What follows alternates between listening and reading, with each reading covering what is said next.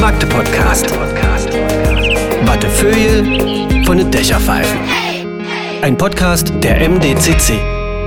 Eine besondere Version des Magde-Podcastes äh, heute und zwar top aktuell, aufgezeichnet vor wenigen Stunden und das aus besonderem Anlass, denn äh, Omikron, Weihnachtsmärkte, Boostern, Impfen, ja oder nein, warum immer noch nicht und was ist überhaupt mit dem ganzen Durcheinander in Magdeburg? Und mit wem könnte man da besser drüber sprechen als mit dem Amtsarzt sozusagen? Ähm, der Chef der Chefärzte von Sianze, Dr. Eike Hennig, sitzt mir gegenüber. Es ist unglaublich genial, dass Sie mir so kurzfristig zugesagt haben. Die Nachrichten am Wochenende haben uns als Team ähm, dann auch dazu gebracht, wir müssten doch eigentlich mal wirklich, wenn wir schon über alles, was Magdeburg bewegt, sprechen, mal eine aktuelle Version machen und zwar ein bisschen ausführlicher, ohne zwei Minuten Begrenzung, wie das im Radio üblich ist. Toll, dass Sie da sind, Herr Hennig. Danke. Ja, ich freue mich auch. Willkommen bei uns. Wobei man natürlich sagen muss, wir sind ja bei Ihnen hier im Büro ähm, ein sehr entspanntes, aufgeräumtes Büro. Das Zitat von Ihnen gerade, ich habe eigentlich immer einen leeren Schreibtisch, weil voll kann jeder. Ähm, das war schon schön. Das bedeutet, Sie arbeiten sofort weg, wenn was da ist. Naja, das liegt äh, an mir, dass ich das wegarbeiten möchte. Es liegt natürlich auch am Sekretariat äh, die mir hilft, das mich unterstützt bei den ganzen Sachen. Also ich mag nicht, wenn ein Schreibtisch vollgepackt ist bis hoch. In der Regel bei solchen vollen Schreibtischen, ähm, in der Regel, nicht bei allen, kann man auch mit dem Finger drüber streichen und dann sieht man, dass da Staub ist. Also, ähm, also ein leerer Schreibtisch ähm, hat nicht immer damit was zu tun, das nicht zu tun ist. Also das wäre ein Irrtum. Was ich unfassbar beeindruckend finde, ist, dass sie so lässig in, so, in ihrem Anzug mit dem äh, dunkelblauen Hemd äh, in den Sessel zurückgelehnt äh, da sitzen und überhaupt nicht den Eindruck erwecken, als wäre die Situation gerade so aufregend, durcheinander, beunruhigend, wie sie für mich persönlich und wahrscheinlich für viele Leute auch ist. Naja, die Situation ist aufregend, die ist beunruhigend, die macht Angst gucken Sie die Leute draußen an, die Nachrichten, die sie sehen. Jetzt kommt eine neue Variante und keiner weiß, was das bedeutet. Äh, wird es Todesraten geben, die wir nicht erahnen? Wird es Situationen geben auf Intensivstationen, die noch schlimmer werden, als sie jetzt schon sind? Das äh, bedeutet aber nicht, dass ich hier aufgeregt hin und her rennen muss in meinem Büro, sondern es bedeutet für mich, dass ich äh, nicht cool und nicht lässig, aber äh, bestimmt und kalkuliert äh, an meine Arbeit rangehe und auch natürlich Hilfe und Unterstützung habe von allen Seiten in meinem Haus. Also ähm, cool und lässig ist der Eindruck, aber im Inneren sieht es auch anders aus. Ähm, was ist gerade das, was Sie am meisten umtreibt? Ich habe vorhin die ganzen Stichwörter ja durcheinandergewirbelt, die, die ich hoffe, dass wir alle kurz ein wenig gut heute abreißen können und dass wir Gerne. ausführlich darüber sprechen können. Also zumindest zufriedenstellend äh, für diesen Moment, weil morgen oder übermorgen kann ja schon wieder alles anders sein. Und ich habe den Eindruck, dass das Aufregendste gerade Omikron ist, diese neue Variante. Naja, im Moment noch nicht. Wir haben genug Aufregung äh, mit der Delta-Variante. Auch in der Stadt Magdeburg ist ja, die Zahlen steigen ja massiv an. Wir werden die 700 der Inzidenz jetzt irgendwann reißen. Äh, das ist schon aufregend genug. Also ich erinnere mich an Zeiten, äh, da hatten wir eine Inzidenz von 35 in der Stadt. Und da war auch schon ein bisschen Aufregung. Und jetzt haben wir 700. Was ist denn da passiert? Ist doch die Frage. Und das ist der erste Teil meiner Antwort gewissermaßen. Wir haben äh, so viel Unruhe in der Stadt aufgrund der Zahlen gleichzeitig, aber immer noch aufgrund der Auffassung vieler, es wird schon so schlimm nicht werden. Mhm. Insofern, äh, warum haben wir die vielen, vielen Feiern noch auf privatem, im privaten Bereich? Warum, ja, warum äh, benehmen sich leider Geimpfte wie Geimpfte? Sie sollten es nicht tun. Sie sollten auch Abstände halten. Also ist das Problem im Moment, dass wir mit Delta noch lange nicht zu Ende sind. Und äh, wenn jetzt eine neue Variante kommt, die natürlich jetzt in Deutschland schon ist, in Magdeburg weiß ich es noch nicht, es muss geprüft werden, wenn diese neue Variante kommt und die Unruhe, die Politik und viele ernstzunehmende Wissenschaftler auch verbreiten, jetzt die Unruhe sich bewahrheitet, dann haben wir noch einiges vor uns. Das bedeutet, diese Omikron-Variante, die jetzt gerade omnipräsent ist, auch in den Medien. Deshalb war ich ja auch so ein bisschen aufgeregt und wollte unbedingt mit Ihnen sprechen durch die ganzen Bilder, Flughafen Amsterdam, was man da so alles gesehen hat. Ähm, das ist eigentlich nur ein kleines Streichholz gegen das brennende Haus, in dem wir eigentlich gerade sitzen. Ich glaube, so ähnlich hat sich auch ein Kollege von Ihnen geäußert in letzter Zeit. Wir sollten uns davon nicht äh, ablenken lassen, dass wir viel zu erledigen haben noch dass, dass man sich zurücknimmt. Ich habe klar und deutlich gerade rausgehört, dass Sie der Meinung sind, äh, trotz äh, der besinnlichen Zeit, die jetzt anfängt, ähm, äh, trotz der, des Faktes, dass wir diese besinnliche Zeit im letzten Jahr gar nicht hatten ähm, und da irgendwie Nachholbedarf zu sein scheint und ähm, dass die Leute glauben, sie können das machen. Sie sind strikt dagegen, sagen, Weihnachtsfeiern ausfallen lassen, möglichst nicht auf den Weihnachtsmarkt gehen etc. Naja, nicht, nicht so ganz. Also man muss das trennen. Es ist ja Pandemie ist ja kein Hexenwerk, jedenfalls nicht, was die Ansteckung betrifft. Man kann sich mit solchen Viren immer nur auf dem gleichen Weg anstecken. Das ist bei der Influenza so und bei anderen Viren auch. Enger Abstand, kein Schutz und Leichtsinnigkeit. Mal angenommen, jeder Mensch würde jetzt in Magdeburg äh, zwei oder drei Wochen zu keinem anderen einen Kontakt haben, was natürlich Unsinn ist und nicht geht, dann wären die Zahlen äh, gen Null, weil es keine Ansteckung mehr gäbe. Mhm. So, gut, die Menschen sind soziale Wesen, wir brauchen das. Und nicht umsonst machen wir ja in Magdeburg auch einen Weihnachtsmarkt. Viele schließen den. Und äh, wir haben immer entschieden in unserem Stab mit dem Oberbürgermeister zusammen, wir wollen diesen Weihnachtsmarkt Realität werden lassen. Nicht, weil wir pokern oder weil wir irgendwie ein Experiment hier durchführen über die Adventszeit, sondern weil wir kalkuliert glauben, dass der Weihnachtsmarkt nicht der Treiber der Pandemie sein wird.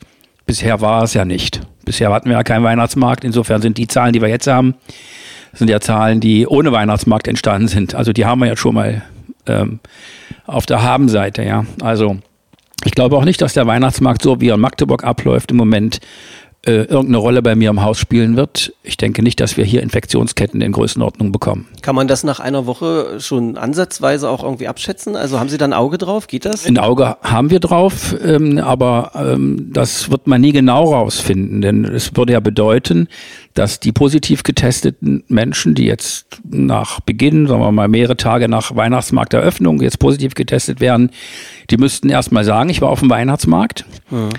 Und das müssten ganz viele sagen. Und möglichst auch zu einer gleichen Zeit. Und das werden die nicht sagen, die Leute, ähm, das ist auch uns klar, aber äh, einen Ausbruch oder ein Steigen der Zahlen auf den Weihnachtsmarkt zurückzuführen, das sehe ich nicht weil es sind andere Dinge. Es ist nicht der Weihnachtsmarkt, der uns die Sorgen macht. Wir können das ja, also wir werden jetzt nicht ewig auf dem Weihnachtsmarkt rumreiten, aber weil es mich gerade auch so betrifft, weil ich zufällig, waren Sie schon? Also waren Sie schon drauf? Ich war schon mal drauf äh, an einem Wochentag um zwölf. Und äh, da haben Sie wahrscheinlich kaum Menschen getroffen, nein. so wie das auch vor zehn Jahren schon ich war. Ich war fast der Einzige. Äh, nein, kein Spaß. Also ähm, ich weiß, ich, wie es aussieht auf dem Weihnachtsmarkt auch abends. Äh, und äh, natürlich ist er gut besucht. Äh, aber wir stellen eben auch fest, dass der überwiegende Teil äh, der, der Weihnachtsmarktbesucher eine Maske aufhat. Mhm. So. Und wenn äh, zwei eine Maske aufhaben, können die sich beide schon mal nicht anstecken. Mhm. Das geht nicht. Also da muss man wirklich sehr eng zusammen sein, sich an, durch die Maske vielleicht anhusten oder anniesen. Nein, so sind nicht die Wege. Also die, die, das Maskentragen auf dem Weihnachtsmarkt in der Form, wie ich es jetzt feststelle, das geht in Ordnung. Ich habe am Wochenende eine zufällige Versuchsanordnung hergestellt. Aha. Ich würde sie mit Ihnen vielleicht durchdeklinieren. Ich allein mit meiner fünfjährigen Tochter zu Hause habe gedacht, wir gehen ein bisschen spazieren, gucken mal bei den Lichterwelten. Ähm, Lichterwelten waren schon relativ voll auch auf dem Domplatz äh, in, in Magdeburg, äh, mich so durchgeschlängelt hin und da. Habe das ehrlich gesagt nicht gedacht, dass so viele Leute unterwegs sind. Ähm, dann kommt's, wie es kommen muss. Ein kleiner Dickkopf, fünf Jahre, sagt, ich möchte jetzt Schmalzkuchen. Und ich habe gedacht, auf ähm, dem kleinen Weihnachtsmarkt am 100-wacher Haus gäbe es welche, gab keine. Wir weitergelaufen bis zum Weihnachtsmarkt, fiel mir ein, oh, Maskenpflicht. Gucke wirklich in die einzige Jacke, die ich nur so schnell drüber geschmissen hatte, keine Maske drin. Habe ich jemanden gefragt, es war super sympathisch, äh, eine Verkäuferin, die da draußen stand und Glühwein verkaufen wollte, kann ich Ihnen eine Maske abkaufen? Hat sie mir überlassen für 50 Cent, fand ich fair. War super. Auf dem Weihnachtsmarkt ging es relativ schnell, aber ich bin trotzdem immer so lang geschlängelt. So, ich habe immer gesucht, den Weg zu suchen, wo nicht viele Leute sind. Ist das schon albern oder bin ich da schon äh, zu, bin ich da schon zu, wie sagt man, hypochondrisch? Ja, entweder noch. Es ist nicht albern, wenn man versucht, Abstände äh, Realität werden zu lassen. Ja. Das ist nicht albern, das ist der gute, richtige Weg. Ich kam mir komisch vor, als würde es ein ja. französischer Film mit Per Richard sein, wo ich, wo ich verfolgt werde. Wie ja, der die habe ich übrigens auch gesehen. Ich glaube glaub fast alle sogar. ähm, äh, nein, nein, nein, das ist schon in Ordnung. Äh, warum nicht? Und ähm, das mag vielleicht für den Außenstehenden, der von ganz oben guckt, äh, ein bisschen komisch sein, äh, wenn jetzt alle diese Schlängellinie gehen. Aber zum Schluss hebt sich das, glaube ich, wohl auf. Ja, okay. Äh, insofern äh, machen Sie das ruhig weiter. versuchen sie eben Kontakte zu meiden. Das ist ja das, was wir seit zwei Jahren alle predigen und sagen. Also versucht diese engen Kontakte eben jetzt mal nicht. Und ähm, es geht eben nicht immer gut, ja. So, das heißt, die Leute ignorieren das auch des Öfteren und äh, leider haben wir deswegen auch die Zahlen. Ja, das stimmt, ist so, so ein Scheuklappendenken, ja, dass man denkt, äh, ich bin jetzt geimpft und es ging jetzt hier zwei Jahre gut und hat auch immer alles so geklappt und dann passiert's halt, ja. Auf dem Weihnachtsmarkt kann ich Ihnen auch bestätigen, äh, äh, Masken habe ich eigentlich, ich würde tippen 95 Prozent mindestens, also es war sehr mhm. toll. Ja. Selbst auch dann am Riesenrad hinten und so und an den Ständen wurde auch komplett kontrolliert, ob man dieses Bändchen hat und zwar straight, auch wenn man den Verkäuferinnen und Verkäufern und Händlerinnen und Händlern angesehen hat, dass es hier und da wahrscheinlich ein bisschen nervig ist, aber sie haben sich da super straight dran gehalten und das mhm. war ja da schon eine Woche alt, das ganze mhm. Ding. Also insofern äh, gebe ich Ihnen recht, ähm, bin ich gespannt, ob das auch die Zahlen dann belegen werden. Wie wird man das, das kann man ja nicht kontrollieren, haben Sie schon gesagt. Wo sind denn die Pandemietreiber dann jetzt? Also sind das wirklich so unsere privaten Unachtsamkeiten, die wir gerade versucht haben, so in Worte zu fassen?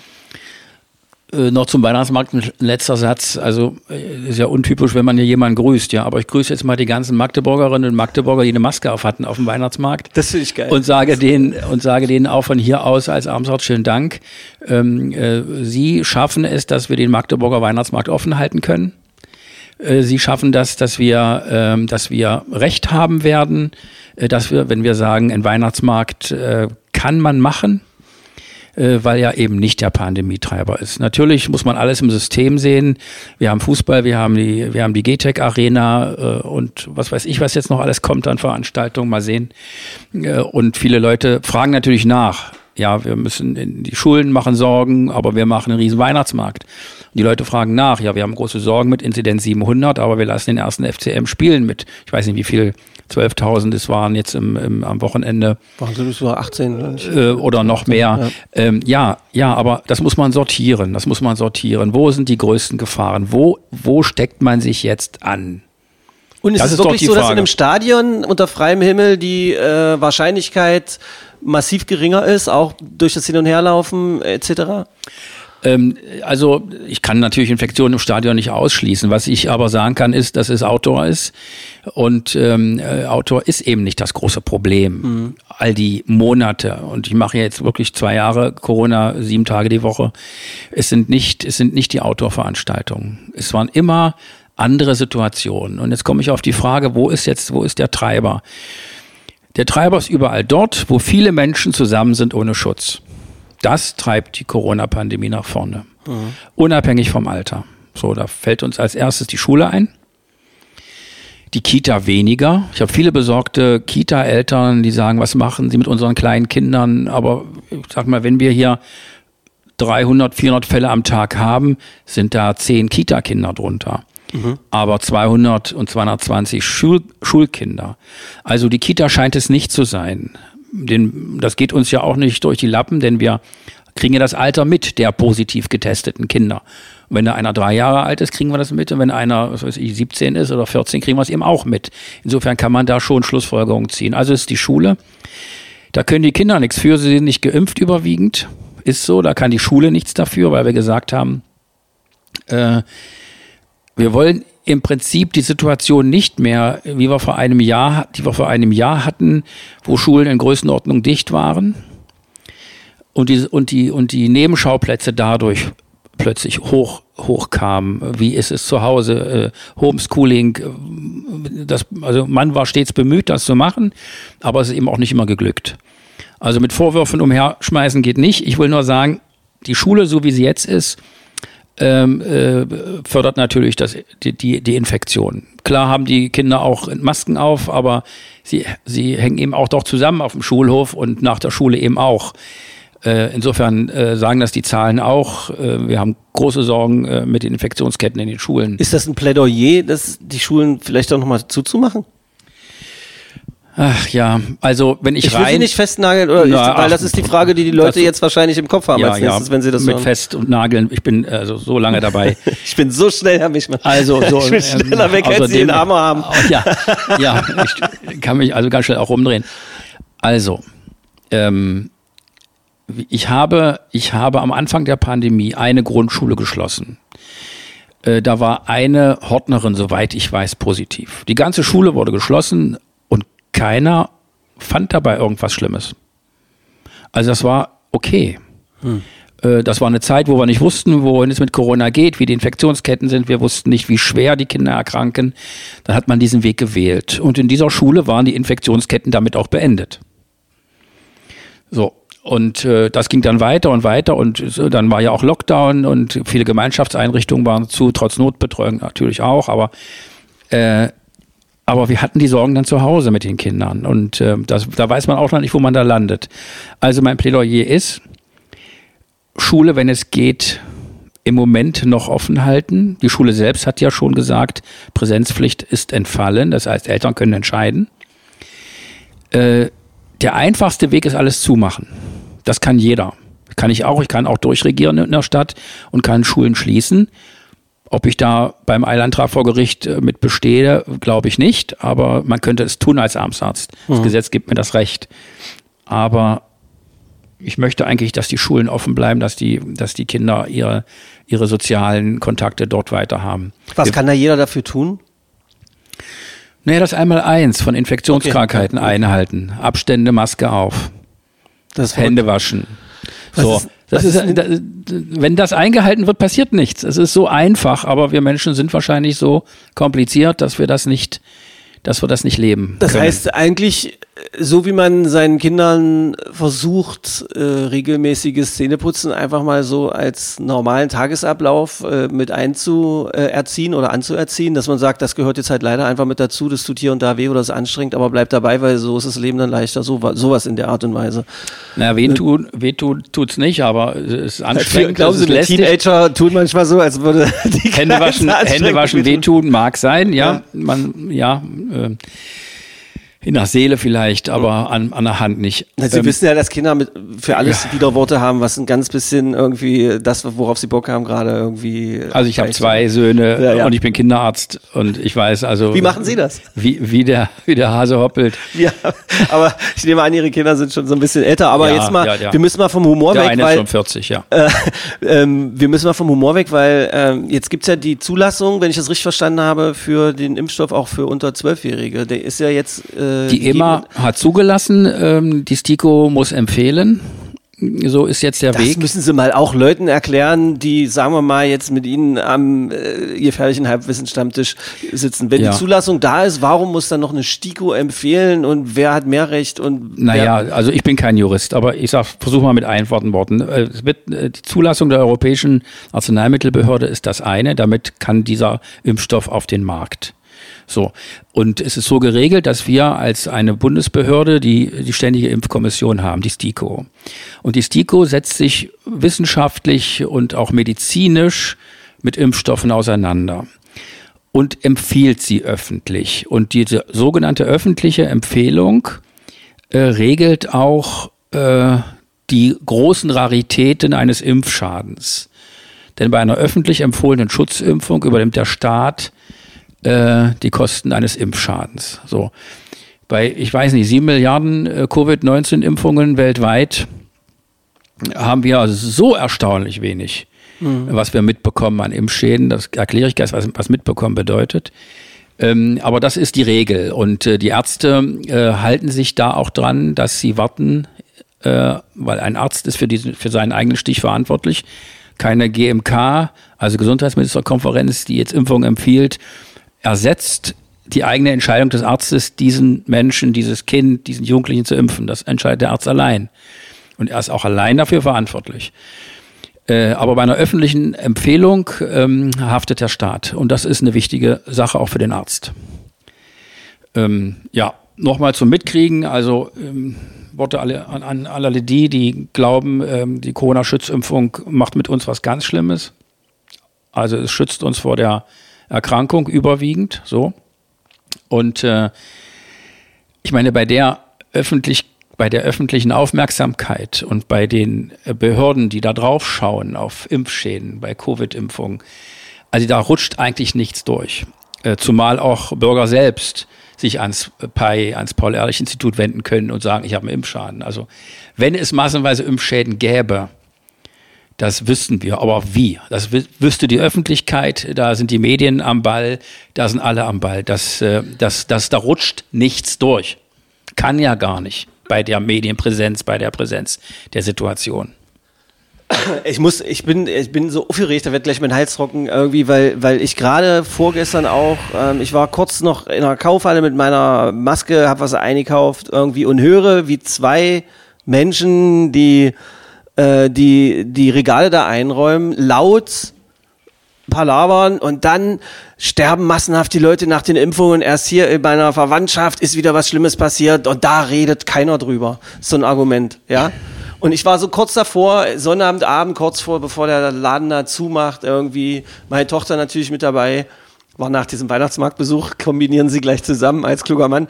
Ähm, und habe gedacht, gehe ich jetzt zurück und sag, Leute, was erzählst du denn da irgendwie? Aber ich, ich hatte keine Kraft mehr. Also ich, ich, weil es war, ich war privat und man muss immer auch gucken, ob sich das lohnt und so weiter. Wie überzeugen wir denn diese Menschen, die diesen Unsinn verbreiten und zwar zuhauf immer und immer wieder? Ja, das ist schwierig. Das ist, das ist sehr schwierig. Gucken Sie mal, ich habe, bin ja Kinderarzt äh, seit, äh, äh, war auch 15 Jahre als Kinderarzt tätig und habe äh, in der DDR schon als Kinderarzt gearbeitet, hatte eine Mütterberatung, das gab es zu DDR-Zeiten, und die Mütterberatung wurde geimpft.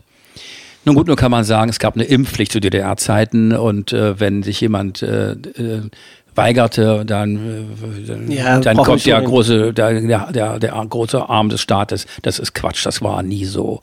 Ich hatte also auch äh, Eltern, die gesagt haben, ich möchte diese Impfung nicht. Und kein Mensch hat das Baby festgehalten und geimpft. Also ich habe es ja nur erlebt. Äh, so.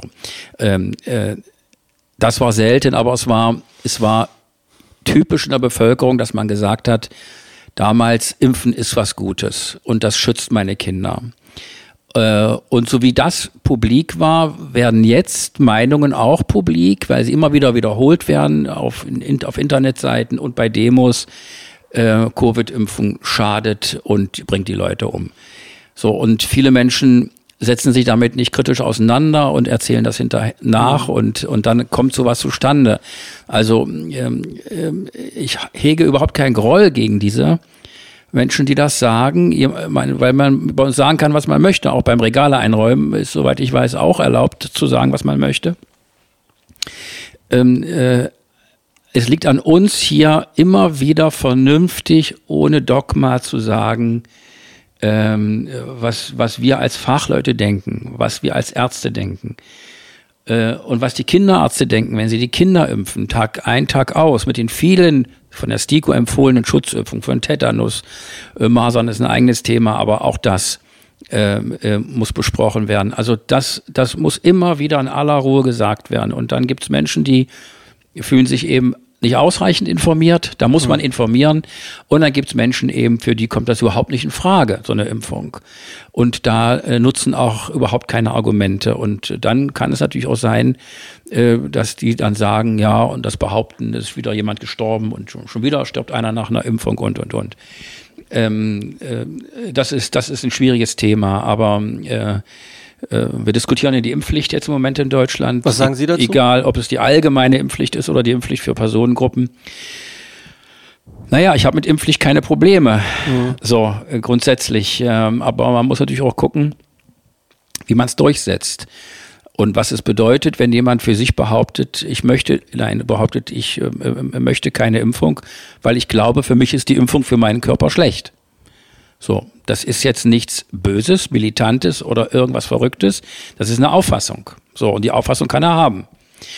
Und äh, jetzt ist eben die große Frage, wie das dann weitergeht. Das ja. ist halt die Frage. Ja. Ich bin da bis hierher bin ich komplett bei Ihnen, finde ich komplett richtig. Ähm, dann sich aber dagegen zu wehren, dass dann halt bestimmte Dinge nicht mehr möglich sind, äh, zum Beispiel in der Öffentlichkeit unterwegs zu sein, weil der Schutz nicht da ist oder sowas. Das ist doch dann was, was dann quasi als Impfpflicht durch die Hintertür bezeichnet wird von diesen Menschen oder so, oder den vermeintlichen Freiheitsgedanken verletzt, von dem ich finde, dass er hier und da in den Diskussionen ganz schön verbogen wird. Ja, naja, was heißt Impfpflicht durch die Hintertür? Also auch wenn da jemand nicht rein kann, weil es, was weiß ich, 2G plus mhm. ist oder irgendetwas, heißt es ja noch lange nicht, dass er, dass er sich impfen lassen muss. Ja, genau. So, also braucht das er trotzdem nicht tun. Also wo ist die Pflicht? Argument, ja, ja. Wo ist die Pflicht? Also die ist, die ist natürlich nicht so. Natürlich sind das Beschränkungen in, in Kontakten, es sind Beschränkungen am gesellschaftlichen, am kulturellen Leben, die es gibt, am sportlichen Leben als Zuschauer, was alles wichtig ist. Aber so läuft im Moment die Pandemie und Ähm, äh, jeder, der ein bisschen, bisschen auf die Welt guckt, sieht, was auf den Intensivstationen los ist, auch in Magdeburg. Da ist nicht Ruhe, sondern äh, je mehr Infektionen wir haben werden statistisch, desto mehr Leute müssen auf die ITS. So. Und äh, ich hoffe nicht, dass wir irgendwann einstufen müssen. Ähm, äh, das wäre das Schlimmste, was passieren kann, auch für einen hochentwickelten Industriestaat wie Einstufen? Deutschland. Die Triage meinen Sie? Triage, Triage heißt es, das ist also eine, eine Entscheidung der Ärzte vor Ort, äh, wen, lassen, wen behandeln wir jetzt und wen behandeln wir nicht mehr. Wenn Sie drei Covid, schwerkranke Covid-Patienten haben und Sie haben nur noch ein Bett, hm. dann ist Triage. Dann kommen die anderen beiden zwar auch ins Bett, aber haben keinen Zugang zur Intensivtherapie. Mhm. Was bei einer schweren Covid-Erkrankung in der Regel das Todesurteil ist. Mhm. So, es ist nun mal so. Ist ja keine, wir reden nicht über eine Lappalie, wir reden über eine sehr schwere Systemerkrankung. Das ist nicht nur eine, eine Virusinfektion, das ist eine Systemerkrankung des ganzen Organismus. Und das macht es eben für die Ärzte und Schwestern so schwer auf den Intensivstationen. Also nochmal meinen Hut heben, abnehmen vor den Leuten auf der ITS, was die leisten. Das, äh, das kann nur jemand beurteilen, der das kennt.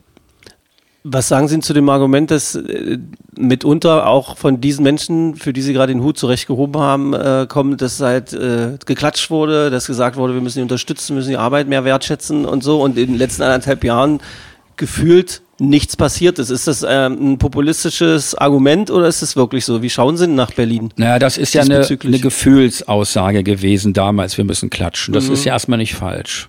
Ja, wir klatschen, wenn einer ein Tor schießt, wir klatschen sonst was. Und hier können wir natürlich auch klatschen, indem wir sagen, äh, äh, unsere Hochachtung auch für die Leistung. Die sportliche Leistung, die Leistung und die Leistung der Schwestern und Ärzte auf der Station. Nur findet man damit kein Personal. Viele, viele haben äh, den Job aufgegeben nach den ersten Wellen, weil sie nicht mehr konnten. Das heißt, wir haben jetzt wirklich weniger Intensivpersonal als wir, zu Beginn der Pandemie. Wir haben das möglicherweise, wir haben möglicherweise genug. Das muss man dann auf den, auf den, an den Krankenhäusern genau nachfragen. Aber mein Eindruck ist, dass wir im Moment hier in Magdeburg auf jeden Fall noch genug Betten haben, aber nicht so viel Personal, um das zu bedienen. So, also wie löst man das? Geld. Ich bin kein Freund äh, von einer, ich stand heute in der Zeitung oder ich weiß nicht, wo ich es gelesen habe, 5000 Euro für Pflegekräfte, ein Bonus. Mhm. Das ist nicht richtig. Richtig wäre eine monatliche Gehaltserhöhung. Genau. Im vierstelligen Bereich für die Ärzte und Schwestern auf der ITS. Und zwar nicht, nicht drei Wochen, sondern auf Dauer. Bis auf weiteres. Also ein Tausender pro Monat muss schon rumkommen. Äh, möglicherweise würde man dadurch wieder jemanden finden, der den Job aufgegeben hat, jetzt vielleicht sich geschafft hat zu erholen ähm, nach den Diensten, die die da machen müssen, die, die Kolleginnen und Kollegen. Und dann sagt man, okay, man gibt den 1000 Euro mehr. So, und ähm, was der Qualifikation absolut angemessen ist und der Leistung dort auch. Gut, das ist leicht gesagt, ich muss das nicht bezahlen von hier aus. Aber sitzen aber Sie es ist die Runden, Botschaft. Sitzen Sie in Runden, wo Sie sowas sagen können, die dann quasi per Rohrpost oder besser in Richtung Berlin gehen? Also nein, in dieser Runde sitze ich. Ich sitze in ganz vielen Runden, in, überwiegend auf Landesebene, weil mhm. ich auch Sprecher bin der Gesundheitsämter im Land Sachsen-Anhalt. Äh, da sage ich sowas natürlich, wo ich kann, aber das landet natürlich nicht im im Bundesgesundheitsministerium. Falls, äh, da würde ich mich doll überschätzen. In welchem Verhältnis stehen Sie rein dienstlich zu Herrn Spahn? Ist das kein, kein, kein, kein nein. der ist nicht eher der Obergeordnete? Herr Spahn ist Politik. Ja. Äh, Sie sind Verwaltung. Ich bin sozusagen die Verwaltung, das ist was anderes. Äh, das muss man auch in der Stadt trennen. Wir haben ja einen ein Stadtrat, der ist äh, demokratisch gewählt, das sind mhm. Stadträtinnen und Stadträte. Und äh, die haben einen Stadtratsvorsitzenden, die haben Fraktionen, das ist alles geregelt. Äh, und im Gegensatz dazu steht die Verwaltung, die mit der Politik praktisch so nichts zu tun hat.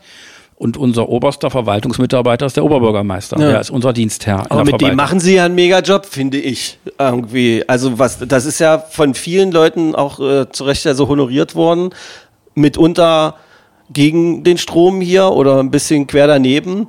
Mit gelassenen Argumenten immer, die logisch waren, die auch gut mhm. vorgetragen waren. Und insofern äh, können wir da in Magdeburg schon relativ cool sein. Und das ist jetzt erstmal, jetzt mache ich hier mal gleich einen Punkt, nicht, dass jemand denkt, ich bin hier angetreten, um irgendwie äh, einen verbalen Präsentkorb auszubreiten. Ich will mal noch mal dranbleiben an diesem Bashing für den Herrn Spahn, bei dem bei mir es sich auch manchmal vibriert. Oh, das, das Wackeln ihrer Mundwinkel hat mir gerade nicht gefallen.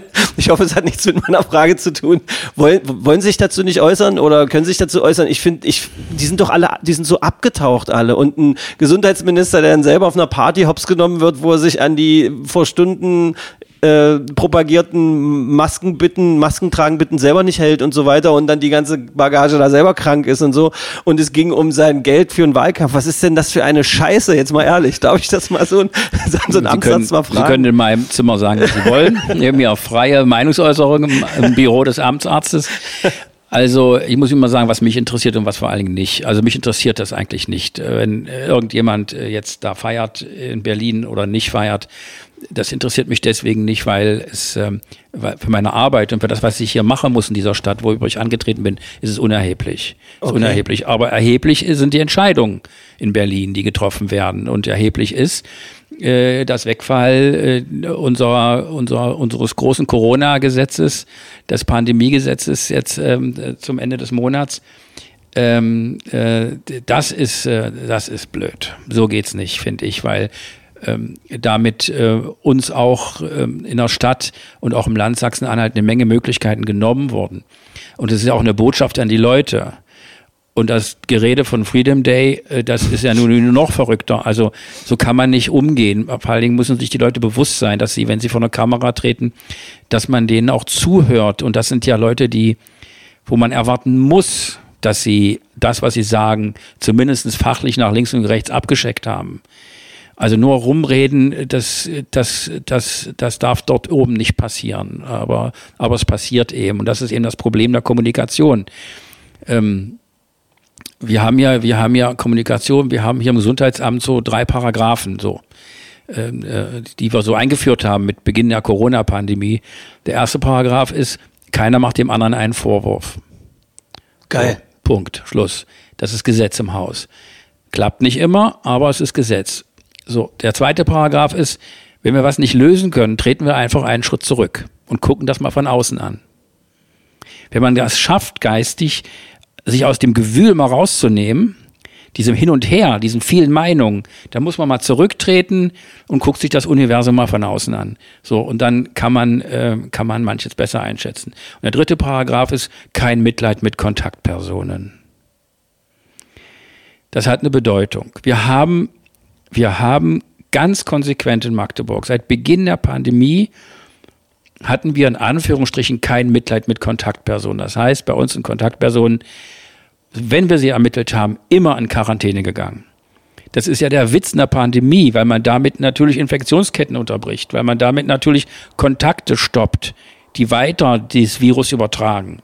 Das ist ja die Grundaufgabe in einer Pandemie, in solcher Situation, Kontakte zu beschränken. Hm. So, und die Kontaktpersonen wanderten alle in Quarantäne, gab es auch Widersprüche, aber wenig, wenig. So, und Kommunikation jetzt geht es nicht mehr. Die Zahlen sind so hoch, dass wir es noch nicht mal mehr schaffen, Kontakt zu den Kontaktpersonen aufzunehmen. Denn bei 300 Fällen haben sie gut und gerne pro Tag zweieinhalb bis 3.000 Kontaktpersonen. Die hatten wir gestern, die haben wir heute, die werden wir morgen haben. Eine Bearbeitung ist nicht mehr möglich. Das heißt, dieser Paragraph, der so entscheidend war, der, ist nicht mehr der gilt nicht mehr, der ist mhm. uns durchgerutscht, weil wir Situationen hatten in Deutschland, in, in Sachsen-Anhalt, auch in der Stadt Magdeburg, wo vieles nach den Gesetzeslagen erlaubt war, was auch richtig war. Wir haben ja schon ganz früh Boxveranstaltungen gemacht, zum Beispiel mhm. in der Stadt Magdeburg, wo alle gucken, wie konntet ihr nur? Aber es ist nichts passiert.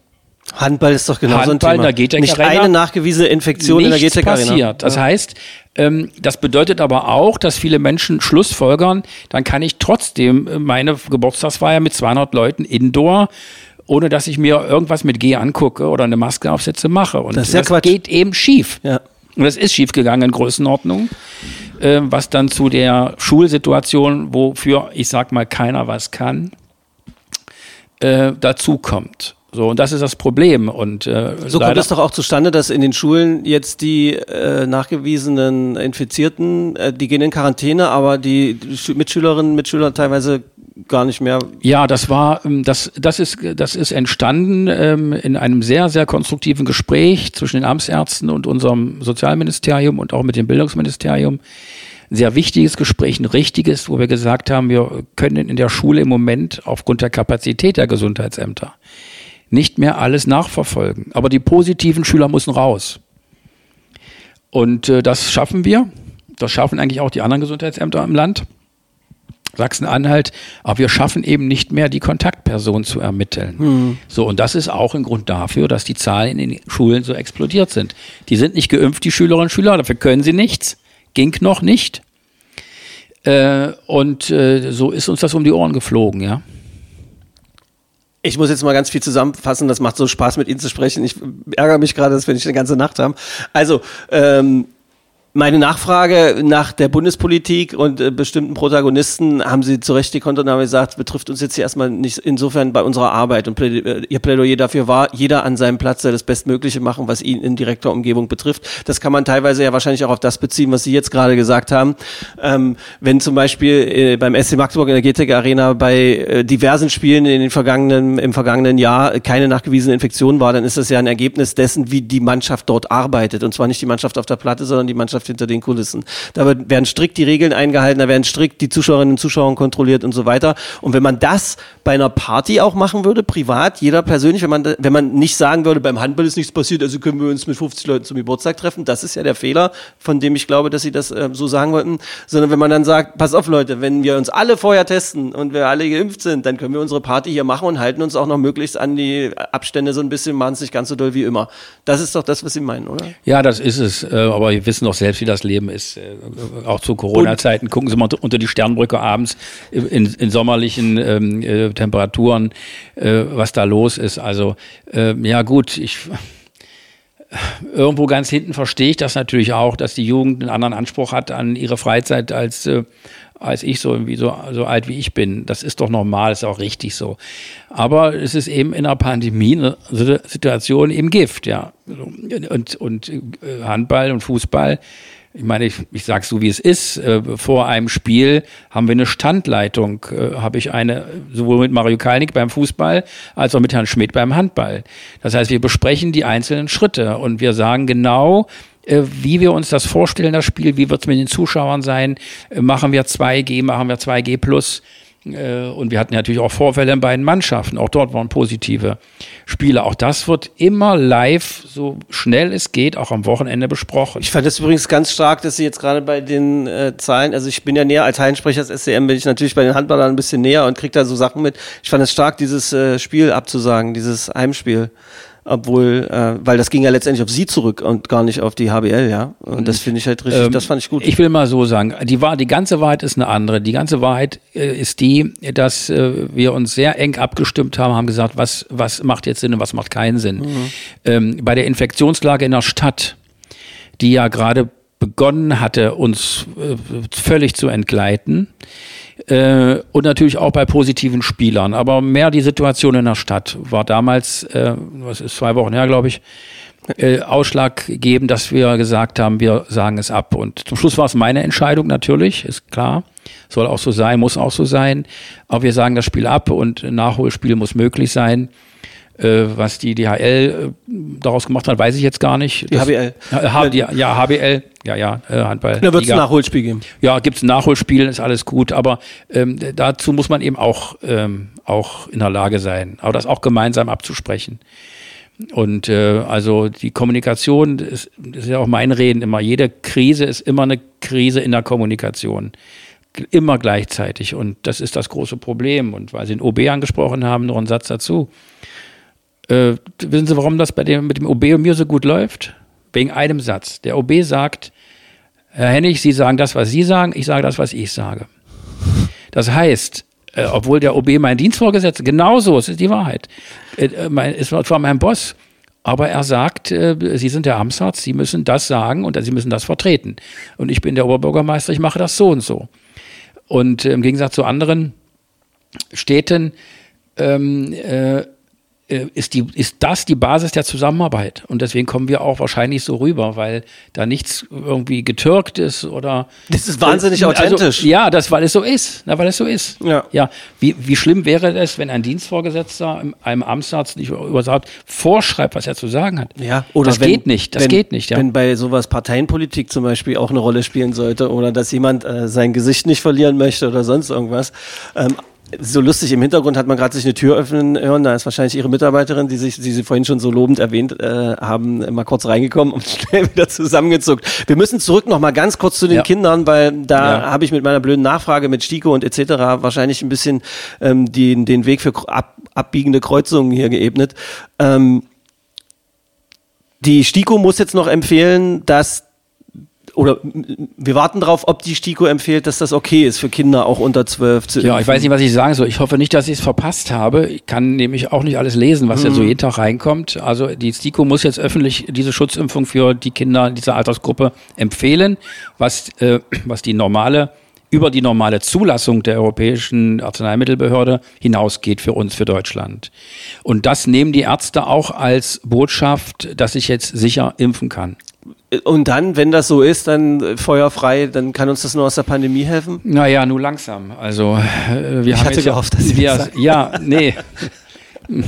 Es war eine Provokation, ich, ich die Frage. sag, ich, kann- wir können die Frage gerne nachher noch beantworten. Was hilft uns aus der Pandemie? Das ist ja, eine, ist ja eine wichtige Frage. Das Problem ist jetzt folgendes. Das Problem ist, dass ähm, der Impfbedarf in der Bevölkerung jetzt deutlich gestiegen ist. Wie auch immer. Ob es mit 2G, 3G zu tun hat, ob man sich jetzt entschlossen hat, doch sich impfen zu lassen. Oder ob ähm, äh, man jetzt erkannt hat, dass ich bitte nicht selbst auf einer Intensivstation landen möchte. Die Bilder sind ja erschreckend jeden Abend. Ähm, es ist egal. Aber jedenfalls, die Leute wollen sich jetzt mehr impfen lassen. Und es ist derzeit so, dass doch Termine und Schlangen, äh, nicht nur in Magdeburg, überall doch Termine rar sind, aber die Schlangen nicht, die sind lang. Das heißt, ähm, äh, es ist im Moment nicht so, dass unsere Hausärzte auch aufgrund der ganz normalen Belastung, die sie haben, in Größenordnung mitimpfen können. Und es scheint auch so zu sein, weiß ich nicht genau, dass hier und da nicht genug Impfstoff da ist. So. Moderna soll es geben in Größenordnung, BioNTech wohl nicht, aber da bin ich ein bisschen nicht, nicht genau informiert. Sie formulieren das mit Absicht so vorsichtig, weil man das nicht überblicken kann. Ja, also Fakt ist eins, ähm, die- Frage wird ja jetzt sein, äh, wie, wie geht's jetzt weiter? Also, also Impfzentren wird es in der Form in Magdeburg, denke ich, im Moment nicht geben, so ist der Stand. Aber ähm, äh, die, die Magdeburger Verwaltung äh, macht jetzt nochmal einen Riesenschritt nach vorne mit Impfungen. Sind ja angekündigt, äh, bis zu 50.000 Impfungen jetzt in kurzer Zeit, äh, die die Verwaltung stemmt. Also das stemmt Frau Boris als Impfleiterin. Die Bürgermeisterin War heute auf magdeburg.de auch schon mal, waren noch mal Termine angeboten. mit ihren, das mit ihren Leuten zusammen. Das ist ja eine Riesenlogistik. Ähm, da muss nicht nur Impfstoff besorgt werden, da müssen Termine gemacht werden, da müssen es Personal zu haben. Äh, und, äh, und da muss jetzt was passieren.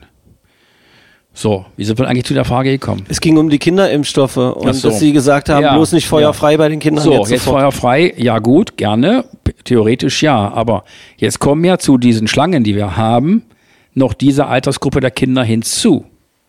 Wird schwer. Also, ja, wie denn ja das jetzt handeln? Kinderärzte geht nicht. Kinderärzte haben ja, ich meine, gut, die sind auch beschäftigt. Die haben eine volle Praxis. Und Ja. was für eine volle Praxis zurzeit? Ähm, in den Kinderkliniken sowieso. Wo sind dann die vielen, vielen Kinderärzte, die jetzt sozusagen äh, sich von ihrem eigentlichen Job frei machen, den sie machen müssen, was, was wichtig ist, und jetzt plötzlich sich zum Impfen melden? Also das, die Leute sind nicht da. Das heißt, ähm, äh, ja, feuerfrei, aber ich sehe im Moment große Sorgen in der Umsetzung. Und äh, das ist schwer zu schaffen. Und für die Stadt, die im Grunde ja nicht zuständig ist für die Impfung, äh, für die Stadt wird es dann umso schwerer, da noch äh, was zu machen. Ich glaube, das wird nicht gehen. Es wird einfach nicht funktionieren. Ich habe von einer besorgten Mutter mit auf den Weg gegeben, äh, äh, mit auf den Weg bekommen, ne, nachzufragen. Bei denen ist eine Familie, drei Töchter. Eine hat eine äh, Krankheit überstanden, äh, also so leukämiemäßig, und äh, die beiden anderen Kinder sind jünger und müssten eigentlich geimpft werden. Äh, und am liebsten würde diese Familie das jetzt sofort machen. Geht das? Ist das irgendwie möglich? Gibt es bei solchen Sonderfällen irgendwas oder muss man da einfach abwarten und hoffen, dass bis dahin alles gut geht? Das kann ich nicht sagen, würde ich gerne genau sagen, weil es wichtig ist. Äh, kann ich aber nicht sagen. Das muss dann über die, diese, diese Impfhotline gehen, äh, die es gibt. Also wir sind ja im Internet, da muss man mal schauen auf der Homepage magdeburg.de, äh, dass dort, äh, da sind Telefonnummern angegeben, dass die das dann organisieren. Das machen wir Gesundheitsamt nicht. Deswegen bin ich da so ein bisschen. Also Sie verweisen Impf-Hotline und äh, äh, es muss Telefonnummern geben das Impf, äh, vom, fürs Impfen in der Stadt Magdeburg. Die bitte nehmen. Ähm, aber nochmal, verantwortlich, es ist ja, eine Impfung ist ja auch nicht so ein Spaß, also medizinisch. Es ist ja ein Eingriff gewissermaßen. Es ist ja äh, ein Stich durch die Haut. So, und das verantwortet der impfende Arzt. Und er kann es leichter und besser verantworten, wenn die STIKO öffentlich empfohlen hat. Mhm. Und deswegen ist das so wichtig. Ähm, äh, denn wenn Nebenwirkungen auftreten, was ich nicht weiß, ich denke mal, äh, bei Kindern genauso wenig wie bei Erwachsenen, denn die Kinder sind ja die am meisten mit Abstand geimpften Personengruppen. Es geht ja schon im Säuglingsalter ja, los ja, mit sechsfach, ja, sechsfach Impfung und geht dann so weiter. Ähm, und äh, wenn die Kinder besonders anfällig wären für Nebenwirkungen, was sie nicht sind, kann ich als Kinderarzt auch sagen, dann würde man das merken in den vielen, vielen, vielen Impfen, Impfungen, die die bekommen. Ja, kriegen eine Sechsfachimpfung als Säugling. So, das wird wunderbar vertragen. Was ist denn mit der ganzen Testerei? Was empfehlen Sie da? Arbeitsstellen, Arbeitgeber, Arbeitnehmer, ist das ausreichend zweimal in der Woche? Wer soll das alles bezahlen? Wo kommen die Tests her? Im Moment hat man das Gefühl, dass die Tests ja das neue Klopapier sind, sind schwer aufzutreiben und werden auch immer teurer, was ich übrigens unfassbar finde, dass es dann auch wieder äh, Geschäftszweige gibt, die wirklich knallharte Krisengewinner sind, da könnte ich auch immer, könnte ich schon wieder schlechte Wörter im Amtsarztbüro lassen, mache ich aber nicht. Ja. Sie spüren die Energie. Ja, ich, ja, natürlich. Also müssen wir ein bisschen sortieren, die Frage. Also die eine Frage ist, was halten Sie vom Testen? Die nächste Frage ist, wer soll es bezahlen? Mhm. Ähm, und die dritte Frage ist, wie ist mit Arbeitgebern um 3G? So, das sind drei verschiedene Dinge. Wir wissen ja noch gar nicht so genau, was 2G, 3G wirklich hinten raus bringt. Okay. Hinten raus heißt in den nächsten Wochen. Natürlich selektieren wir die Personen raus, wo wahrscheinlich die höchste Infektionsgefahr von ausgeht. Das sind nun mal die Ungeimpften. Das ist nun mal so. Es ist unpopulär, aber es ist doch die Wahrheit meine, der große Teil der Ungeimpften liegt auf der ITS und, ähm, und äh, von, von, von 100 positiv Getesteten in Magdeburg sind circa 15 vollständig geimpft. Mhm. Ja, aber 85 eben nicht. So, also die Relation bitte im Kopf behalten, wenn wir hier sagen, ja, aber auch Geimpfte können es weitergeben. Natürlich können sie es, aber bitte die Relation im Kopf behalten, was ist jetzt häufig und was nicht. Also wir müssen gucken, was das bringt. Ich denke, dass 2G, äh, auch 2G Plus natürlich bei größeren Veranstaltungen ein großer Vorteil sind. Das ist so. Das wird, ob sich das aber hochakut bemerkbar machen wird, mit einem massiven Abfall der Infektionszahlen, wage ich im Moment zu bezweifeln. Also eher eine Rettung für Veranstaltungen wie zum Beispiel Fußball. Eine Rettung für Veranstaltungen. Wir haben ja jetzt 2G Plus beim ja, Handball zum genau. Beispiel. Wir hatten jetzt 2G beim Fußball. Wir müssen gucken, wie dann die nächsten Heimspiele sind. Da stehen wir wieder im Kontakt, wie wir dann weitergehen. Äh, wir werden äh, eine Boxveranstaltung möglicherweise haben, äh, noch in diesem Jahr mit 2G Plus. Ähm, mal gucken. Also ähm, ähm, da müssen wir schauen. Es ist ein, es ist ein Weg, aber was um die Zahlen runterzubringen, müssen sie Kontakte beschränken. Das ist nun mal so. Es ist eine Infektionskrankheit. Mhm. Sie müssen Kontakte beschränken, das ist das A und O. Sie gucken mich so an, als würden Sie eigentlich sehr gerne mit allen Veranstaltern äh, in Magdeburg so in Kontakt sein und freuen sich, dass wir das teilweise machen können. Andererseits werden wir um einen totalen Lockdown nicht rundherum kommen, wie seit zwei Wochen schon, ach schon seit vier Wochen, glaube ich, haben das bestimmte Menschen äh, auch vielleicht laut gesagt. Ja, Lockdown, ja, es ist ein Unwort im Moment. Also äh, vielleicht gibt es irgend noch einen Mittelweg. Also ich befürworte nicht diesen Lockdown, den wir hatten der würde die Infektionszahlen mit Sicherheit runterbringen. Hm. Aber wie? Schleunigst. Das hat eine kurze Zeit, braucht das, ein bis zwei Wochen, dann gehen die Zahlen massiv runter. Das ist hm. ja klar, ist ja logisch so. Aber, aber wir müssen es schaffen, und, und der ist gesetzlich ja gar nicht möglich. Also mhm. wenn wir Lockdown für Magdeburg machen, dann äh, ruft nur einer ein Gericht an und wir verlieren. Mhm. Ist ja, will ja auch keiner in der Stadt. Also wir wollen es nicht. Ähm, aber die Schäden ringsherum eines Lockdowns, und dann sage ich mal, nicht als erstes die wirtschaftlichen Schäden, sondern die persönlichen Schäden in einem Lockdown, die Familien nehmen, die Kinder nehmen, die Erwachsene nehmen.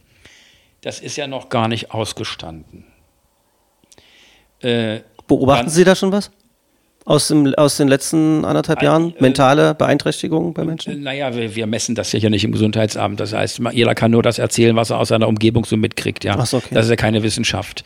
Ähm, aber es gibt natürlich Untersuchungen schon, äh, auch bei Kindern und Jugendlichen, zur psychischen Situation. Das sind so, also keine wissenschaftlichen Studien, das sind, ähm, das sind Beobachtungen, die aber auch sehr wichtig sind. Mhm. Äh, weil man bei solcher Studie dann auch mehrere Gruppen bilden muss, die man dann vergleichen muss. Das ist nicht so einfach aber man kann äh, Beobachtungen machen und die, die äh, äh, die Fachleute, die können schon so gut beobachten, dass man da auch allgemeine Sachen draus schlussfolgern kann. Also wir glauben schon, dass es in der Psyche bei den Erwachsenen und bei den Kindern nach den Lockdown-Dingen äh, was ergeben hat und auch außerhalb des Lockdowns. Ich meine, viele Menschen, kann ich mir vorstellen, kommen nachts, wenn sie heute Journal geguckt haben, nicht so schön in Schlaf.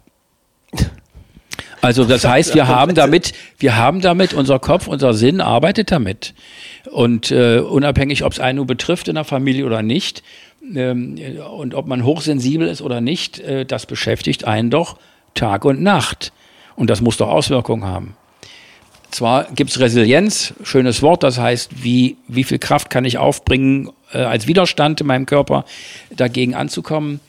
Äh, aber äh, dass die ganze Gesellschaft darunter leidet. Unabhängig, ob man jetzt eine Infektion hat oder nicht, das ist doch klar. So, dann kommen wir zur Wirtschaft, das ist auch nochmal ein Thema für die, die es betrifft. Äh, auch das ähm, äh, beeinflusst nicht nur das Konto, sondern eben auch den Kopf, wenn es leer ist. Das Konto, meine ich. Das macht den Kopf äh, so, voll. So, und da sind, da sind, Existenzen dran, da ja. sind Geschäfte dran. Äh, das sind nicht alles Millionäre, die da äh, ihre Geschäft betreiben und das aus dem, aus dem aus, aus der Portokasse bezahlen. Da geht es um harte, harte Existenz. So, also die ganze Geschichte ist äh, eine gesellschaftliche, ein gesellschaftliches Problem. Und dann kommen wir zu meinem Hobby. Ähm, äh, eine Pandemie ist eine gemeinschaftliche Aufgabe. So, das ist nicht die Aufgabe von Herrn Spahn oder von dem Stab oder von dem neuen äh, Generaloberst, oder wir kennen den Dienst gerade nicht, der das, das führen soll. Ja, das ist eine, wenn wir es nicht als gemeinschaftliche Aufgabe verstehen, wird es immer schwer werden. Es wird immer schwer werden.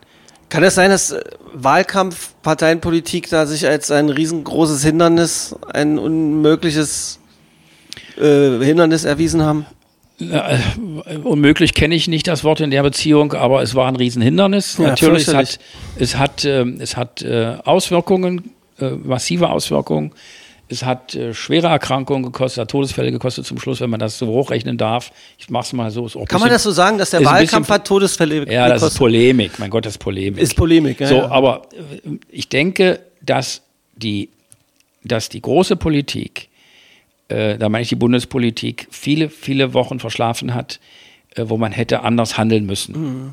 So, wir haben, was die Landespolitik betrifft, wie sagst auch wieder so, genauso wie es ist, natürlich engste Kontakte in unser Sozialministerium. Wir machen äh, Amtsarztschaltungen ähm, regelmäßig, wo wir alles besprechen, wo auch das rauskommt, was auch raussprudelt bei den Amtsärzten, wenn das und das nicht geht.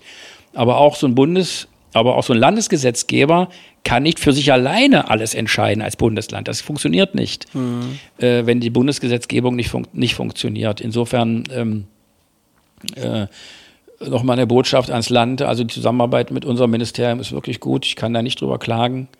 Und ich meine, ich gehe nächstes Jahr in Rente. Ich muss jetzt hier nichts Tolles sagen. ja, ist gut. So, ja, also, pff, ja, äh, ja, geschenkt. Äh, aber ähm, ich würde auch rummeckern, glauben Sie es mir. Äh, das funktioniert, aber auch dort sind eben rechtliche Dinge, die uns behindern. Ja, was heißt Lockdown? Ja, Lockdown würde die Infektionszahlen runterbringen. Aber wir können ihn nicht machen. Das ist das, das Dilemma. Mhm. Der Mittelweg äh, für uns vielleicht noch ein bisschen intensiver beschrieben, weil ich finde ihre Regeln eigentlich ganz gut. Keiner macht, macht also wenn, wenn, wenn sich erstmal jeder daran halten würde, keiner macht dem anderen einen Vorwurf, irgendwie, sondern konzentriert sich darauf, vielleicht mal rauszutreten äh, und die Situation so zu betrachten, dass man guckt, etwas, was unmöglich oder sehr verletzend erscheint oder sowas zu lösen. Äh, das wäre ja schon mal cool eigentlich, oder? Ja, jetzt, ja. Wo ist der Mensch, der das so formulieren kann, und so glaubwürdig ist, so überparteilich, so unabhängig, ähm, der uns das wirklich so sagt. Ich äh, lache gerade, weil ich kürzlich sogar einen, Post so formuliert habe. Ich suche Menschen oder ich warte auf den Menschen, der irgendwann mal so dasteht, wie Sie das jetzt hier gerade auch äh, in der Lage sind zu formulieren und der das halt quasi bundesweit irgendwie hinkriegt, vielleicht sogar, also, äh, und das so formuliert. Gibt's ja nicht. Das ist doch ich, ja, nicht ich, schön. Ich komme dafür nicht in Frage mehr. Ja, ist schade. Aber Sie gehen jetzt ja in Rente, Sie können ja mal gucken, was noch geht. Also, naja, Sie müssen auch die Lage des Gesundheitsamtes verstehen. Das haben wir noch gar nicht äh, besprochen heute. Das Gesundheitsamt ähm, äh, stand ja äh, zu Beginn der Pandemie eben so da, wie es da stand. Also ja, ja. mit den Personen, die wir hatten, äh, mit der runtergesparten Situation bundesweit in den Gesundheitsämtern. Äh, und äh, wir wussten ja auch nicht was jetzt passiert. Jetzt fangen wir an, ich, ich wollte irgendwann meinen ersten Fall haben. Ich war ganz traurig, dass ich meinen ersten Fall nicht hatte. Da hatten schon alle einen ersten Fall und, und heute, ja. Wir nehmen das jetzt mal als einen äh, entschuldbaren schwarzen, verständlichen Humor eines Mannes, der sehr lange im Geschäft ist. Äh, ja, naja. Weil es klingt schon komisch, also weil man weiß ja gar nicht, was aus dem ersten Fall auch geworden ist und so. Ja. Der, der erste Fall, das würde ich nicht sagen, wenn das schlimm okay, ausgegangen gut. ist. Es war ein ganz ein normaler eine, äh, Person in Magdeburg, die äh, positiv getestet wurde, leichte Infektzeichen hatte und sich bester Gesundheit erfreut. Hm, okay. Also was heißt schwarzer Humor? Ähm, am Anfang vor zwei Jahren wussten wir doch nicht, wo es hingeht. Wir wussten nicht, was ist das für eine Erkrankung? Wie, wie, wie wahrhaft sind die Daten aus Wuhan damals? Kann man das, ist das bare Münze oder nicht? Keiner wusste das in Deutschland. Ähm, dann gab es die ersten äh, Diskussionen, da hat sich Professor Drosten relativ schnell gemeldet, den ich hoch, äh, hoch wenn ich mal so sagen darf. Äh, und andere auch. Und wir hatten hier die Aufgabe, nun äh, drei Kontaktpersonen zu ermitteln von dem ersten Fall, was wir gemacht haben. Aber dann ging es ja weiter, dann ging, äh, waren viele Fälle, plötzlich ging das hoch mit den Zahlen. Und wir hatten überhaupt keine Corona-Erfahrung. Pandemie-Erfahrung schon. Wir haben ja hier im Haus schon die Schweinegrippe gehabt, also die mhm. neue Grippe vor zehn Jahren. Das war ja ähnlich mit Impfstoff, mit Kontaktpersonen, Nachverfolgung. Es war ja alles schon mal da. Also es ist ja nicht so, dass wir völlig unvorbereitet sind hier. Also Pandemie ist ein Thema im Gesundheitsamt. Das ist nichts, was uns. Aber das Virus war neu. Das Virus war neu und keiner wusste, was passiert. Wir hatten ja schon mal SARS, CoV-1. Mhm. SARS gab es ja schon mal. Und SARS war eine sehr schwere Erkrankung. Da war man irgendwo bei 40 bis 50 Prozent Todesrate. Jeder Zweite musste sterben. Nur kurzes Intermezzo dieses Virus, dann war es weg. Also nicht, nicht hier in Deutschland, aber woanders auf der Welt. Also das bedeutet, äh, äh, wir standen alle in halb acht und wussten nicht, wo es lang geht. Und äh, äh, dann musste es auch umorganisiert werden. Wer jetzt was im Haus bearbeitet, wer kümmert sich um die Pflegeheime als erstes große Thema, Hauptthema. Weil in Deutschland starben die alten Menschen am Anfang. Ungeimpft, ja, weil es noch keinen Impfstoff gab. Schwer erkrankt schwere Vorerkrankungen und dann ging das eben das los in solchen Pflegeheimen, ja. Und deswegen kam das auch, ähm, wenn wir jetzt auch hier Fehler gemacht haben im Haus, natürlich, keiner macht dem anderen einen Vorwurf. Also äh, nur so kann man vernünftig weiterarbeiten. So lief das damals und äh, es war richtig so. Wie kommen wir jetzt raus aus der Pandemie? Wir brauchen jetzt mal, ich brauche jetzt mal drei, vier Schlagwörter, die die Leute vielleicht, die das jetzt hören, auch mit mitnehmen für sich persönlich aus diesem Gespräch. Ich will mal so sagen, ähm, also jetzt erstmal weiß ich es nicht, weil wir ein neues Virus erwarten. Hm. Äh, was das vermag, weiß auch noch keiner. Die Zahlen sind zu gering. Sie spielen jetzt nochmal auf Omikron an. Das Omikron. sollte meine Abschlussfrage werden eigentlich. Äh, dann, sind wir schon gut. dabei. Ja, dann knüpfen wir es mal zusammen irgendwie. Ähm, daher weiß ich nicht, was dieses Virus so drauf hat. Es hat sich bestens gerüstet gegen uns durch einen Haufen Mutationen, äh, die möglicherweise auch Auswirkungen haben auf, äh, auf äh, den Schutz der Impfung. Aber das weiß ich nicht, das weiß keiner. Herr Drosten sagt, er ist sehr besorgt. Das, hat, das, ist eine, das ist eine Botschaft von ihm, weil ich ihn viel höre und ich weiß, welche Worte er wann wählt. Also äh, wir haben auch Sorgen. Ähm, insofern kriegen wir dieses Virus im Moment nur zum Stehen durch Kontaktbeschränkungen. Hm. Also, das ist das alte Lied. Wir dürfen uns einfach nicht gegenseitig anstecken. Das heißt, Flugverkehr nach Südafrika einzuschränken war schon erstmal komplett äh, richtig.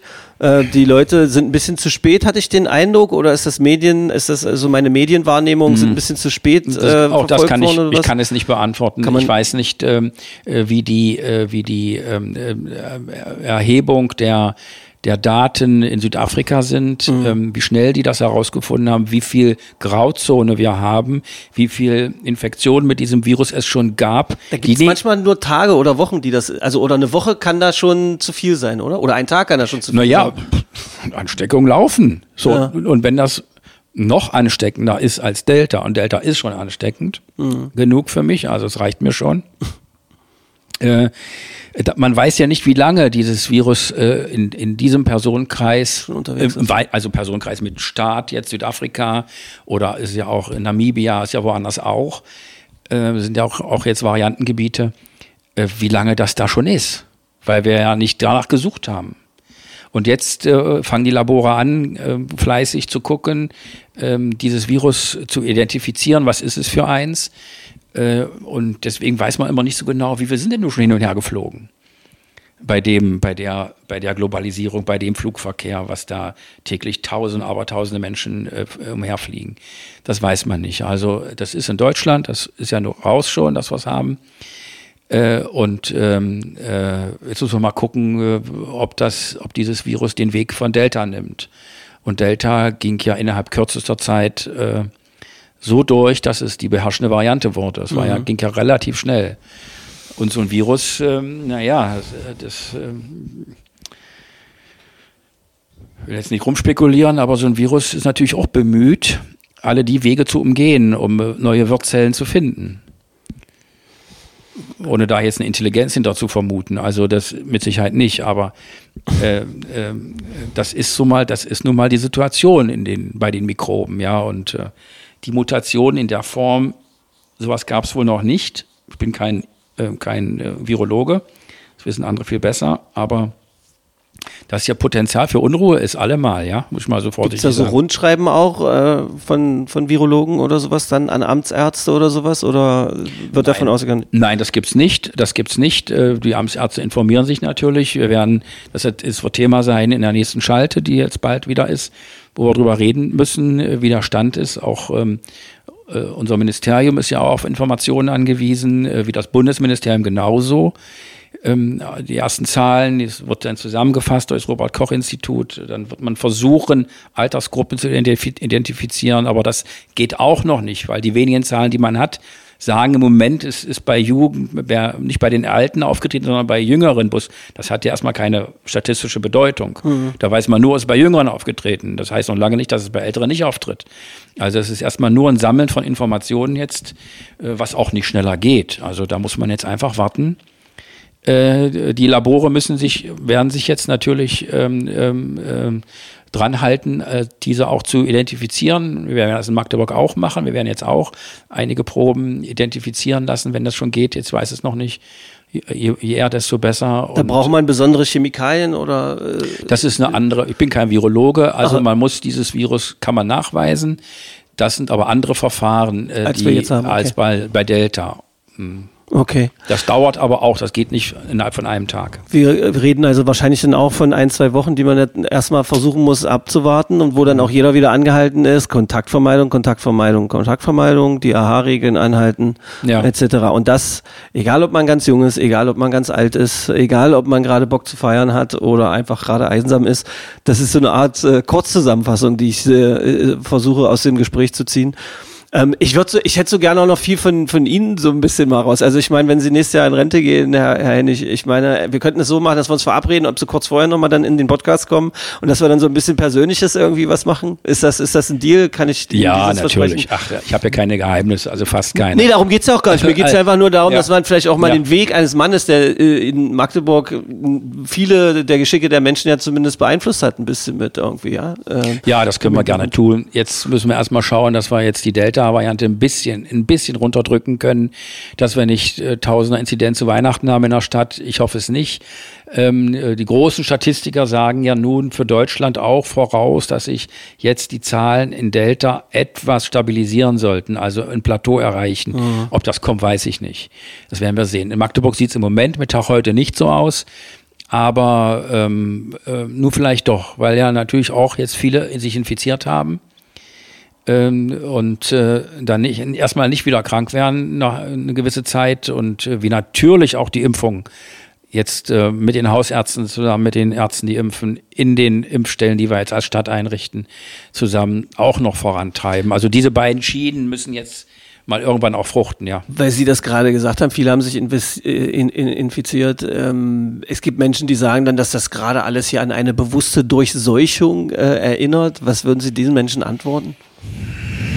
Ja, was heißt bewusste Durchseuchung? Das heißt, das, wenn dieser, diese Wortgruppe so gestellt wird, bedeutet das ja nichts weiter, als wir kalkuliert vorhaben, die Magdeburger Bevölkerung zu durchseuchen. Und das soll. Das ist eine bewusste Durchseuchung. Genau. Nein, das haben wir nicht vor. Das ist Quatsch. Jede Erkrankung, äh, die wir auch verhindern können, müssen wir verhindern, weil ähm, das ist noch ein Thema, was eigentlich noch wichtig ist. Nur ein Satz dazu.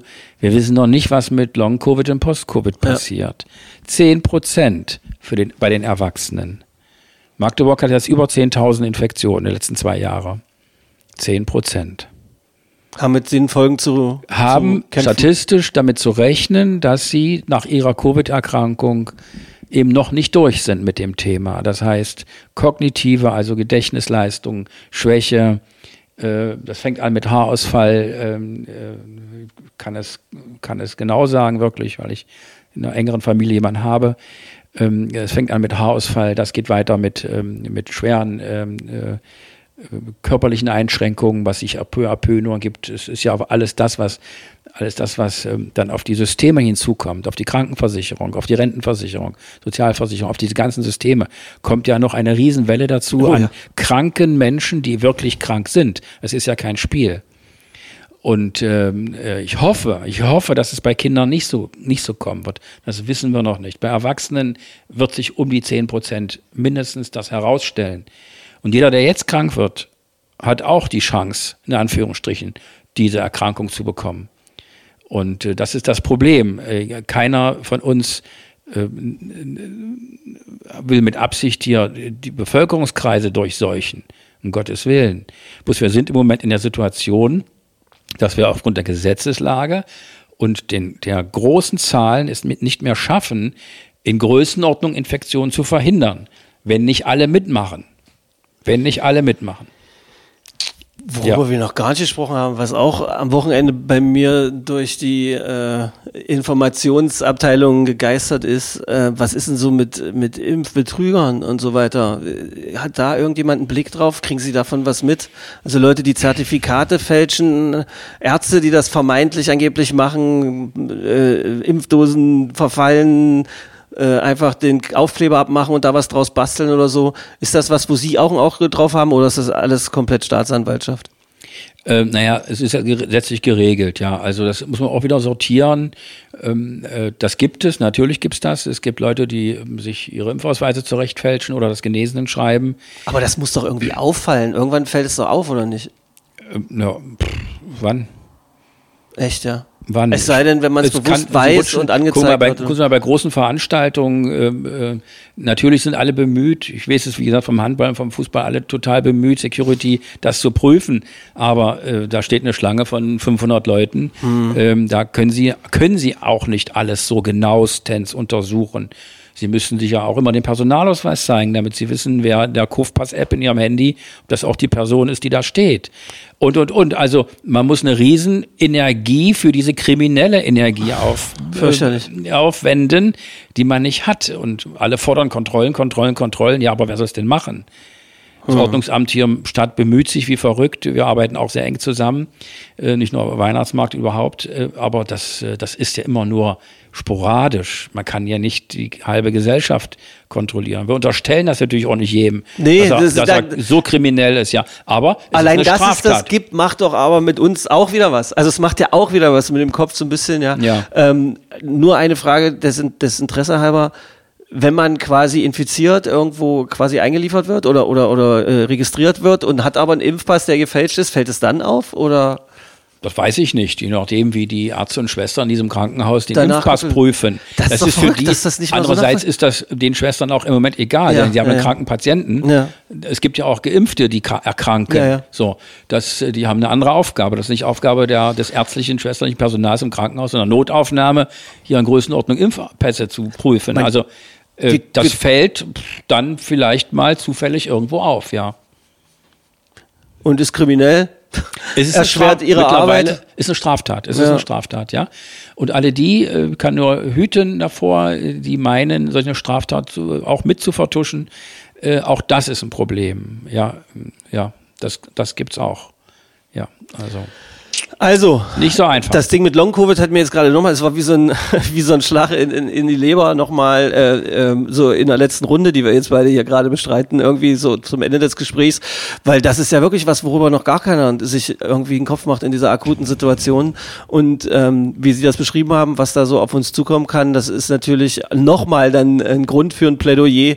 Ähm, Abstandsregeln einzuhalten, ähm, ja. sich dreimal zu überlegen, auf welche Veranstaltung geht man, wie ist diese Veranstaltung organisiert, wie ist das abgesichert. Ähm, ähm, ich persönlich habe ja auch meine Weihnachtskonzerte abgesagt, weil ich es nicht, ich konnte es einfach nicht, ich habe gedacht, ich weiß gar nicht, wie man das machen soll. Allein mhm. der Gedanke daran, ähm, 2G oder 2G Plus umzusetzen, dann mehrere hundert Leute in so, einem Kon in so einem Konzert zu haben und dann vielleicht doch irgendwo eine Lücke zu haben. Das kriege ich nicht so gegen Ende des Jahres in der Situation. Jetzt habe ich nicht in meinen Bauch gekriegt, deshalb habe ich es abgesagt. Ähm, ich habe gerade bei Ihnen Zustimmung wahrgenommen. Äh, was mich übrigens noch interessiert, weil Sie sie vorhin erwähnt haben, Sie haben die gute Zusammenarbeit mit Herrn Trümper ja erwähnt. Ja. Und dann haben Sie gesagt, dass Frau Boris auch einen guten Job macht, die sich ja um den Job bewirbt. Können Sie sich vorstellen, mit der auch so gut zusammenzuarbeiten? Ja, Frau Boris ist ja meine direkte Dienstvorgesetzte im Moment. Ach so, Sie können noch, dann ist das eine, äh, dann würde ich Sie mit dieser Frage jetzt kompromittieren. Nein, wir sind, ja, nein, nein, nein. Also Frau ich Boris und ich kennen, ich wir kennen uns schon so lange und ich werde natürlich hier nicht in den Wahlkampf eingreifen, um Gottes Willen. Das kommt alles noch. Ähm, äh, ich kenne sie seit vielen, vielen, vielen, vielen Jahren und schätze an ihr äh, eine ganz wichtige Sache, nämlich dass sie von Anfang an in der Stadtverwaltung dabei war, nicht von Anfang an zeitlich, sondern äh, sich äh, mit Fleiß, äh, ich mal so sagen darf, liebe Simone, entschuldige bitte, ähm, äh, mit Fleiß äh, äh, in, die, in die Gegenden hochgearbeitet hat, wo sie jetzt ist, wo sie jetzt ist. Und äh, ich, find's geil, ich arbeite mit ihr außerordentlich, außerordentlich gut zusammen. Ich finde es geil, dass sie parteilos ist. Das finde ich richtig krass. Gut. Ja, wie gesagt, das, ich greife in den Wahlkampf helfen. jetzt nicht ein. Das werden die Bürgerinnen und Bürger der Stadt entscheiden, wenn es soweit ist. Ja. Wer weiß, wer noch, ähm, äh, wer sich noch bewirbt. Es können noch mehrere sein. Ähm, insofern wird das äh, eine ganz normale Wahl werden und dann gucken wir mal, wer die Mehrheit hat.